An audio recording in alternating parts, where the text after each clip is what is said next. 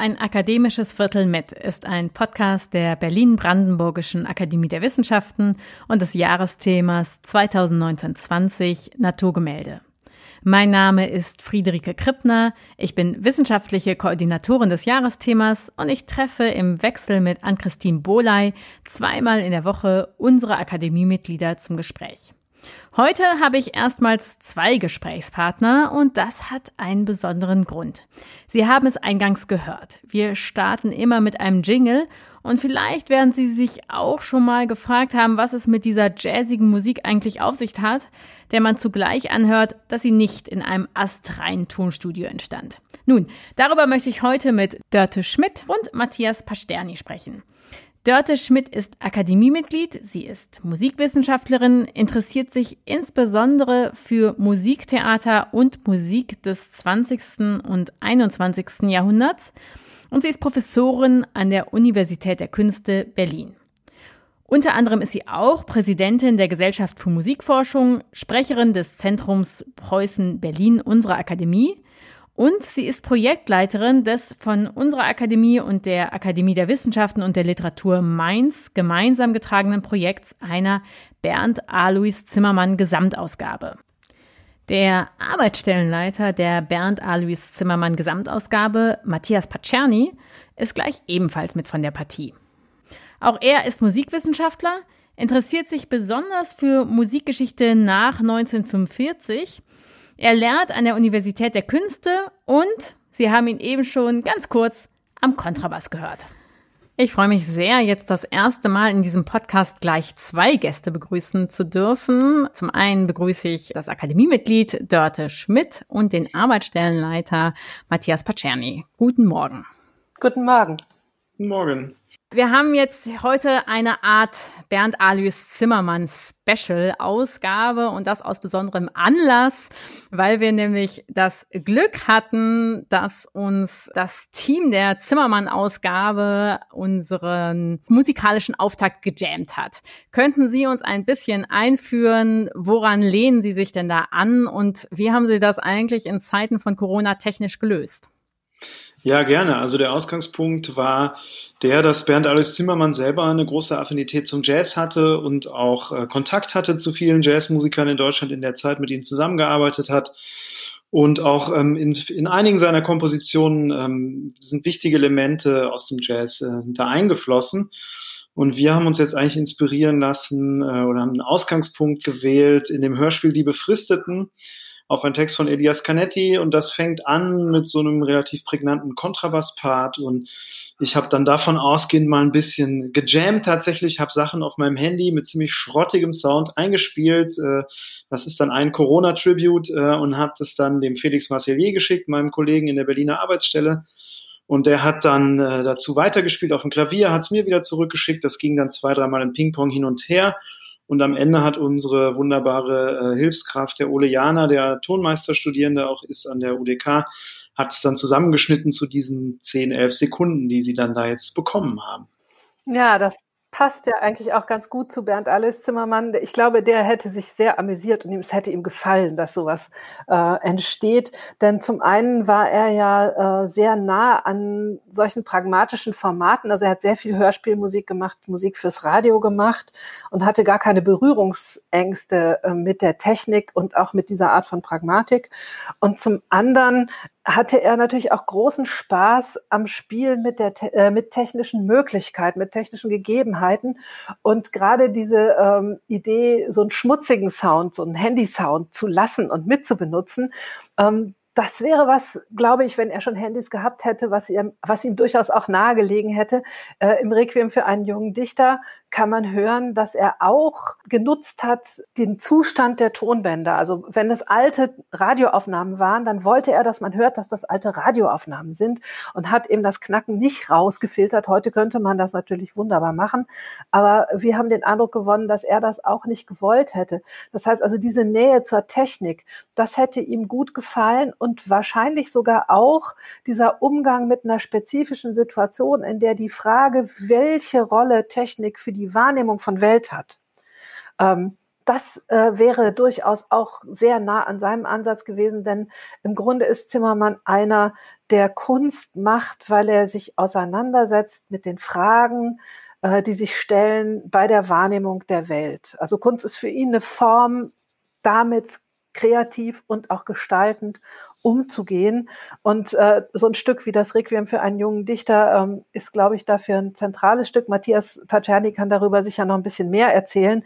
Das ist das Stück, ähm, an dem er gerade sitzt und das auch äh, den Grund liefert dafür, dass wir einen Tonmeister als Hilfskraft eingestellt haben, was ja nicht selbstverständlich ist bei einer Musikeredition.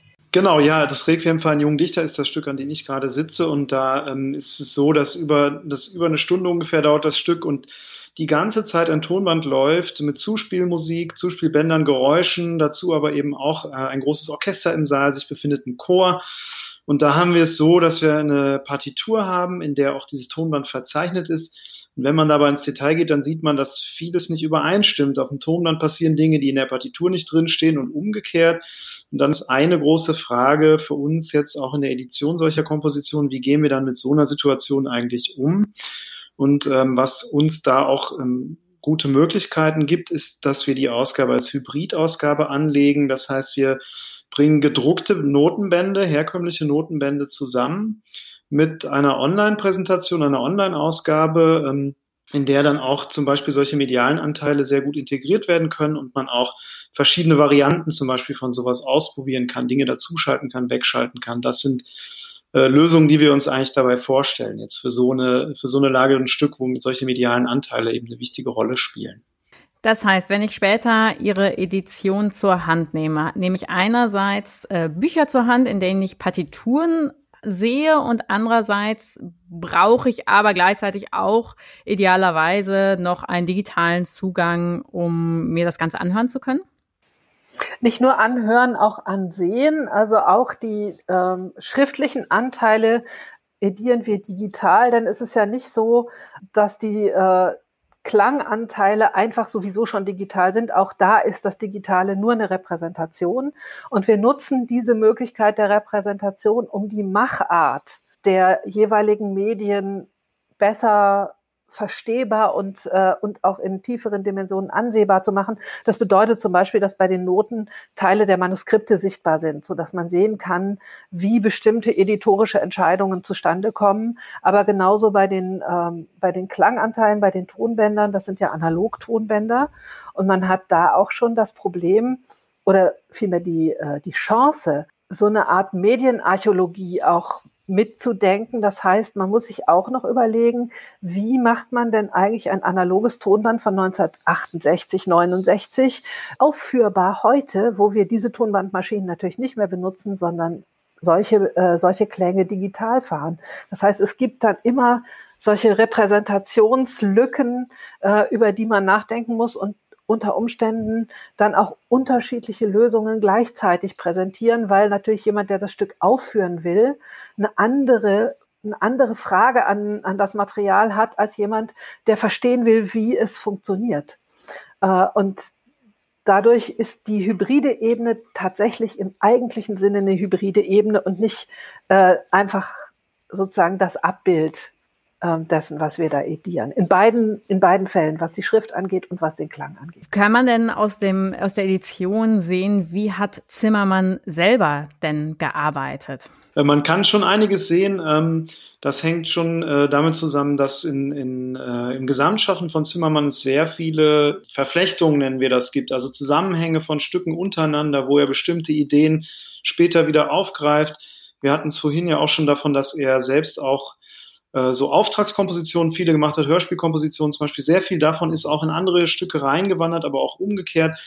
Und das sind, ähm, äh, also man weiß darüber schon einiges natürlich in der Zimmermann-Forschung, aber das ist auch ein Ziel der Ausgabe, diese Vernetzung, Verflechtung im Gesamtschaffen von Zimmermann, die auch mehr sind jetzt als ein einfaches Recycling, sondern das ist für ihn wirklich ein, auch ein ästhetisches Programm, äh, das tatsächlich auch äh, in, in verschiedener Weise sichtbar zu machen. Denn teilweise ist das auch sehr unterschwellig. Also gibt es dann, weiß ich nicht, eine Formstruktur, die drunter liegt oder einen Reihenverlauf, der so auf den ersten Blick gar nicht ähm, hörbar ist oder auch sehbar ist. Und das, äh, da gibt es dann zum Beispiel auch Möglichkeiten, das in so einer Ausgabe recherchierbar zu machen, auch nebeneinander zu legen, solche Übernahmen. Was wir allerdings nicht machen, ist tatsächlich sowas wie Werkgenese zu zeigen.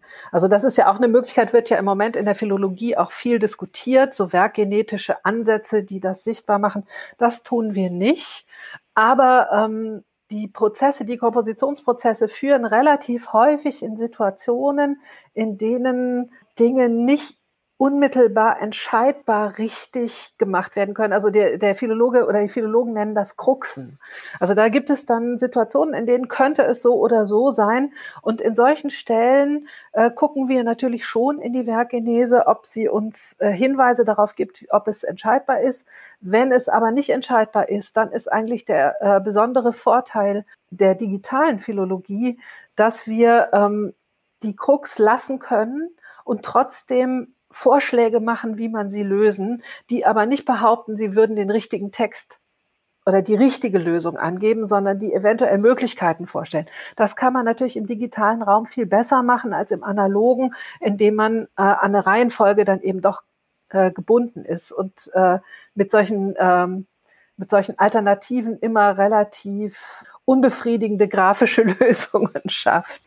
Sie haben jetzt zu Beginn ja schon gesagt, dass es bei Zimmermann selber um Wahrnehmung sehr viel ging. Unser Jahresthema dieses Jahr lautet ja Naturgemälde. Hat eigentlich Natur eine Rolle gespielt für Zimmermann? Ich habe in der Vorbereitung für diesen Podcast tatsächlich mal mir den Spaß erlaubt, im Werkverzeichnis, in dem sehr, sehr viele äh, Briefe zitiert werden von Zimmermann und viel Material ausgebreitet ist, mal nach dem Wort Natur zu suchen. Und er sagt interessanterweise relativ oft natürlich und relativ selten Natur.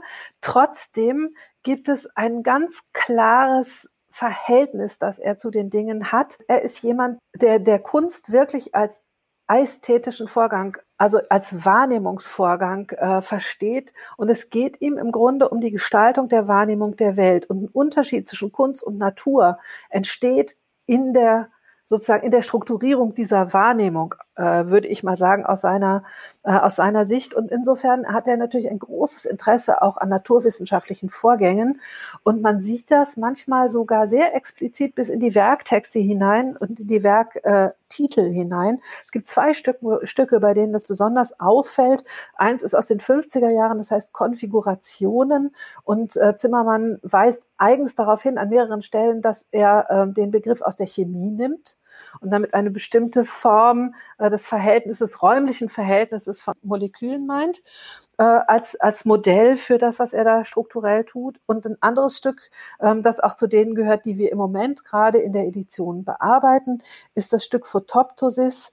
Äh, das ist ein großes Orchesterstück aus den späten 60er Jahren. Das ist entstanden für die äh, für das Gelsenkirchener Opernhaus, war ein Auftrag der Sparkasse Gelsenkirchen, glaube ich, und äh, ist ähm, lehnt sich an an das Erlebnis eines sehr berühmten Wandgemäldes, was in diesem äh, im Foyer dieses Opernhauses zu sehen ist. Das ist von Yves Klein und ist eines dieser blauen Bilder, wo Yves Klein mit äh, einem speziell von ihm entwickelten Farbpigment äh, arbeitet, das er sich auch hat patentieren lassen, weil es das Licht in bestimmter Weise bricht. Und daran äh, orientiert sich Zimmermann und macht ein Stück, das Photoptosis Lichteinfall heißt und überlegt und denkt darüber nach, was eigentlich das akustische Pendant zu einer solchen, zu einem solchen optischen Vorgang sein könnte. Also diese Art von Umgang mit naturwissenschaftlichen Perspektiven und Strukturvorstellungen, das ist etwas, was ihn sehr stark angeregt hat, offensichtlich äh, bei der Gestaltung von Wahrnehmungsvorgängen, die sein Thema, sein Lebensthema eigentlich waren. Wie gehen wir mit der Welt um als wahrnehmende Wesen?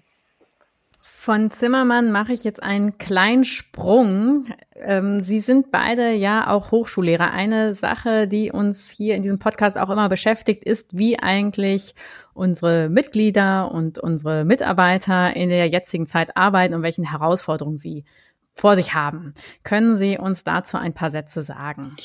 Ja, ich kann ja vielleicht mal anfangen. Ähm, wir haben äh, versucht, verschieden darauf zu reagieren. Jetzt die Arbeit an der Ausgabe, um darauf nochmal ganz kurz zurückzukommen, war jetzt von der Umstellung her nicht so problematisch, da wir von Anfang an äh, das Ziel hatten, unsere ganzen Quellen zu digitalisieren und auch eine andere Arbeitsstelle noch haben in Frankfurt, äh, an der Uni sitzen, von der Mainzer Akademie finanziert. Das heißt, wir kennen diese Videokonferenzen eh schon immer und wissen, wie anstrengend die sind.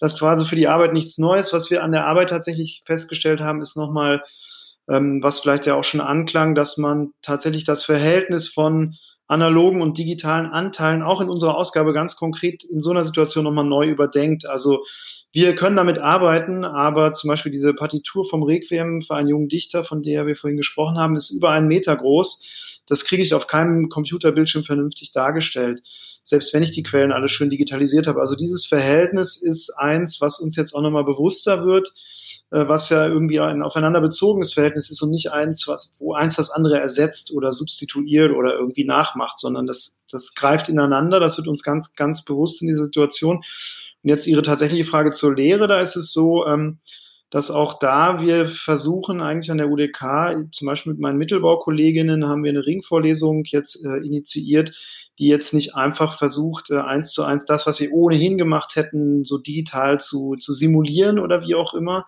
sondern ähm, ein Lehrangebot zu machen, was auch äh, auf so einer Metaebene die Situation im Moment reflektiert. Also wir versuchen mit vielen Kolleginnen und Kollegen aus äh, Deutschland, aber auch aus dem Ausland, äh, Gespräche zu machen, in die Studierende dann eingebunden sind als Moderatorinnen, Moderatoren, auch mit Fragen zu ihrer aktuellen Forschung. Und äh, da sind Kolleginnen und Kollegen dabei, eben aus no äh, Nordamerika, aus Südamerika, Chile, Brasilien, äh, auch aus äh, Tokio zum Beispiel. Und da wird ein zentrales Thema immer sein, äh, bei der Reflexion auch dann ähm, Wissenschaftskommunikation, was im Moment ja in aller Munde ist, auch von der Politik nachhaltig eingefordert wird, schon lange, schon vor Corona was sehr problematisch ist als Thema, sehr wichtig und gleichzeitig eben auch äh, schwierig. Und das konnte man in den letzten Wochen ja wunderbar beobachten. Ähm, auch der Missbrauch von Wissenschaftskommunikation oder die politische Indienstnahme, sage ich mal vielleicht nicht ganz so polemisch, ähm, wo man aber eben genau äh, beobachten konnte, was daran auch schiefgehen kann und was daran aber natürlich auch gelingen kann. Und das soll ein Ziel sein dieser Veranstaltung, beim Kommunizieren über Wissenschaft selbst immer auch mit zu reflektieren, ja, wie geht es denn eigentlich? Wie ändert sich das, wenn wir diese Kommunikation in so ein komisches Zoom-Format quetschen? Äh, wie ändert sich dann äh, das Sprechen über Wissenschaft? Ähm, aber auch insgesamt, wie funktioniert eigentlich das Kommunizieren über Wissenschaft? Auch gerade in so einem internationalen Kontext, wo viele Kolleginnen und Kollegen gar nicht frei darüber sprechen können. Das ist ja auch ein wichtiger Punkt. Ja, und ähm, da klingt ja schon an, dass wir in der UDK ziemlich viel darüber diskutiert haben, was, was wir jetzt ähm, äh, produktiv tun können mit der Situation. Ähm, auch meine Vorlesung wird keine Vorlesung sein, sondern ich habe sie umgebaut in ein Gesprächsformat und habe äh, die Chance genutzt, mir Leute einzuladen, ähm, die ich sonst vielleicht nicht im Hörsaal hätte. Und äh, mein Thema ist eigentlich Ursprünglich wollte ich was machen über Skizzen in meiner Vorlesung. Äh, das hatte auch mit dem Beethoven-Jahr zu tun. Und äh, jetzt habe ich bemerkt, ähm, dass es eine gute Chance ist, die Medialität von, äh, von Repräsentationsmedien mal selbst zu thematisieren. Das heißt also, man kann darüber nachdenken, was das eigentlich bedeutet, dass wir jetzt weltweit Material digital zugänglich haben. Wir können unglaublich viele Kompositionsskizzen, können Sie sehen, in der ganzen Welt. Die sind alle digitalisiert. Ähm, aber wie verhalten die sich eigentlich zu dem, was da noch an analogem Material ist? Das ist eine große Frage. Deswegen habe ich mir zum Beispiel Archivleiter eingeladen, um mit denen auch über ihre Digitalpolitik in ihren Archiven zu reden, die sehr unterschiedlich ist. Aber man merkt auch sehr schnell, wenn man das sieht, das ist eine Scheinzugänglichkeit. Also wir haben den Eindruck, die ganze Welt ist uns zugänglich. Ähm, aber zum Beispiel, wenn Sie Beethoven-Skizzen sehen, von denen Sie mittlerweile sehr viele ähm, digital angucken können, dann stellen Sie äh, als Wissenschaftler, der damit unterrichten soll, sehr schnell fest, dass die Literatur, die man braucht, um zu lernen, die zu lesen, dass die gar nicht so ohne weiteres zugänglich ist äh, und dass zum Teil die Zugänge auch sehr hierarchisch gestaffelt sind. Also es hängt sehr stark davon ab, wo sie sind, welcher äh, Institution sie angehören, äh, welche Art von Zugängen sie zu der Information haben, die ihnen erlaubt, die Quellen überhaupt zu verstehen. Und diesen, ähm, diesen Umstand, den möchte ich sehr gerne äh, jetzt nach vorne stellen und mit den Studierenden zusammen äh, diskutieren und überhaupt erstmal wahrnehmen, wie der funktioniert, äh, weil ich den Eindruck habe, dass es eine unglaubliche Chance äh, jetzt mal zu bemerken, dass das Internet kein hierarchiefreier Raum ist und zu lernen, an welchen Stellen wir eigentlich Gestaltungsspielräume dieses Raumes haben oder auch brauchen. Und äh, der Zugang, also der, der freie Zugang zu Informationen ist vielleicht doch ein komplizierteres Thema, als wir zunächst so denken, wenn wir die Open Access Diskussionen hören, die im Moment ähm, ja sehr präsent sind. Äh, wir, wir lernen einfach in dieser Welt, in der uns der Zugang zum Analogen so stark verwehrt ist, wie sehr das Digitale und das Analoge Teile einer Welt sind und wie sehr sie aufeinander bezogen sind und wie sie sich zueinander verhalten, das macht uns vielleicht auch die Struktur und die Strukturierbarkeit der digitalen Welt nochmal anders deutlich. Das scheint mir ein wichtiger Punkt und den äh, bearbeite ich nicht nur als Hochschullehrerin jetzt hier in Berlin, sondern ich bin ja gleichzeitig auch Präsidentin der Gesellschaft für Musikforschung im Moment und die Gesellschaft für Musikforschung hat die Frage der Ungleichheit und der Verschiedenheit der Zugänge zu Informationen äh, als sehr wichtiges Thema jetzt erkannt und hat deswegen ähm, dieses Thema auch im, in Form eines Memorandums nochmal äh, äh, öffentlich gemacht, weil wir denken, dass eine Aufgabe, die uns bleibt aus dieser Situation, die ist, dass wir diese Situationen äh, besser selber strukturieren und äh, und in die Hand nehmen. Also ich finde es unerträglich, dass schon allein im Land äh, Berlin die Zugänge von öffentlich geförderten Bildungs- und äh, Forschungseinrichtungen so unterschiedlich sind, dass es wirklich äh, ein echtes Gefälle gibt. Und ähm, diese Standortunterschiede finde ich äh, jedenfalls mal ähm, bemerkenswert, sagen wir so sie sollten nicht undiskutiert einfach so passieren. Genau, und vielleicht ja sogar so mehr als bemerkenswert, vielleicht folgt ja auch irgendeine Art von politischer Kraft daraus, was wir hoffen. Das hoffe ich sehr. Ja. Ich bedanke mich sehr bei Ihnen beiden, dass Sie sich die Zeit genommen haben und uns Einblicke sowohl in Bernd Alois Zimmermanns Arbeiten, aber auch in Ihr Arbeiten gegeben haben. Herzlichen Dank. Gerne. Sehr gerne. Das war ein akademisches Viertel mit Dörte Schmidt und Matthias Pacerni. Aufgrund des anstehenden Feiertages geht es am nächsten Donnerstag schon weiter. Meine Kollegin Ann-Christine Bohley spricht dann mit der Verhaltensforscherin Julia Fischer unter anderem über das Sozialverhalten von Guinea-Pavian und das frühe Aufstehen im Feld. Mein Name ist Friederike Krippner. Ich verabschiede mich nun wie immer mit einer Zimmermann-Reminiszenz und wünsche Ihnen, bleiben Sie gesund.